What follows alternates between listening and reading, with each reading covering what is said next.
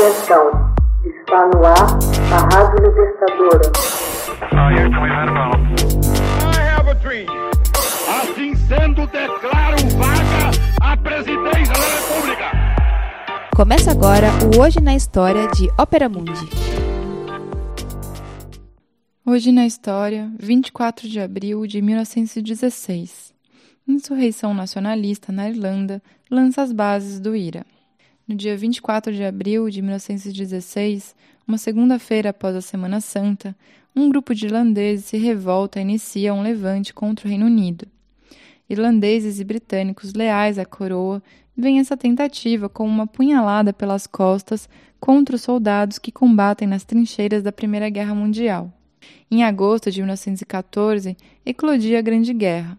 O primeiro-ministro Lord Asquith convence os irlandeses nacionalistas a abrandar suas críticas até o fim do conflito.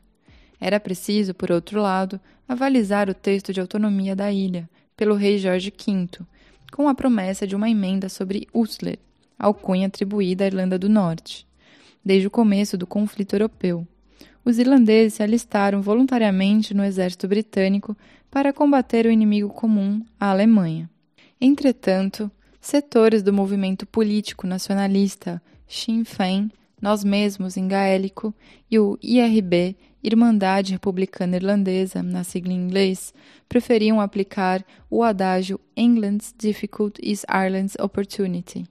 A dificuldade da Inglaterra é a oportunidade da Irlanda. Um deles, o diplomata Roger Casman, viaja à Alemanha para pedir armas para uma insurreição prevista para o domingo de Páscoa, 23 de abril.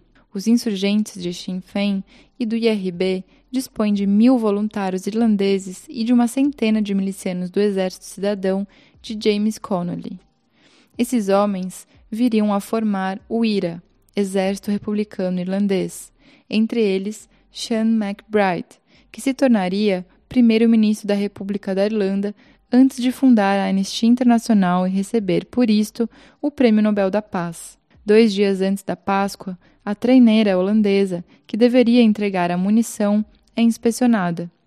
E antes que fosse capturada, naufragou propositadamente. Casement, capturado pelos ingleses, seria enforcado por alta traição.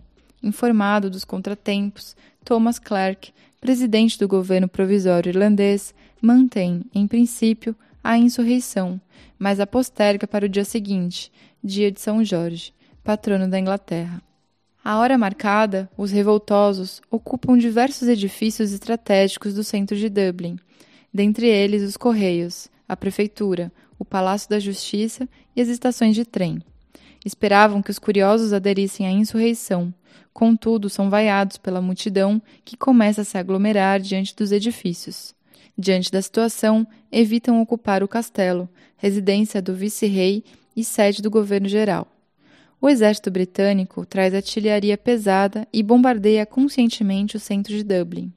Após cinco dias de resistência, os insurgentes capitulam. O resultado seria a morte de 60 revoltosos, 100 oficiais e mais de 200 civis. Foram ao total cerca de 3 mil prisões. Um conselho de guerra condena a morte de todos os chefes. Connolly, ferido, teve de ser atado a uma cadeira para ser fuzilado. Iamon de Valera, que escapou da execução devido à sua cidadania norte-americana, viria a ser o primeiro presidente da República da Irlanda. Contra toda expectativa, a ferocidade de repressão iria fazer a opinião pública se dirigir em favor dos revoltosos e transformar os condenados em mártires da causa irlandesa. David Lloyd George, primeiro-ministro britânico, liberta em dezembro de 1916 diversos chefes da insurreição, como de Valera, Griffith e Collins.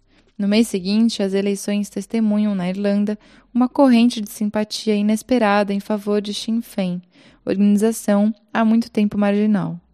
Com a volta da paz na Europa, as eleições gerais constituem um triunfo para Sinn Féin, que totaliza 73 deputados de um total de 105. Pregando a independência, recusam-se a ocupar seus lugares no Parlamento de Londres. Em 21 de janeiro de 1919, em Dublin, constitui um parlamento nacional, o Dáil Éireann. lançam em vão um apelo às noções em prol da independência da ilha. Hoje na História, texto original de Max Altman, organização Haroldo Cerávalo, gravação Michele Coelho, edição Laila Manoeli. Você já fez uma assinatura solidária de Opera Mundi? Com 70 centavos por dia, você ajuda a imprensa independente e combativa. Acesse www.operamundi.com.br/apoio.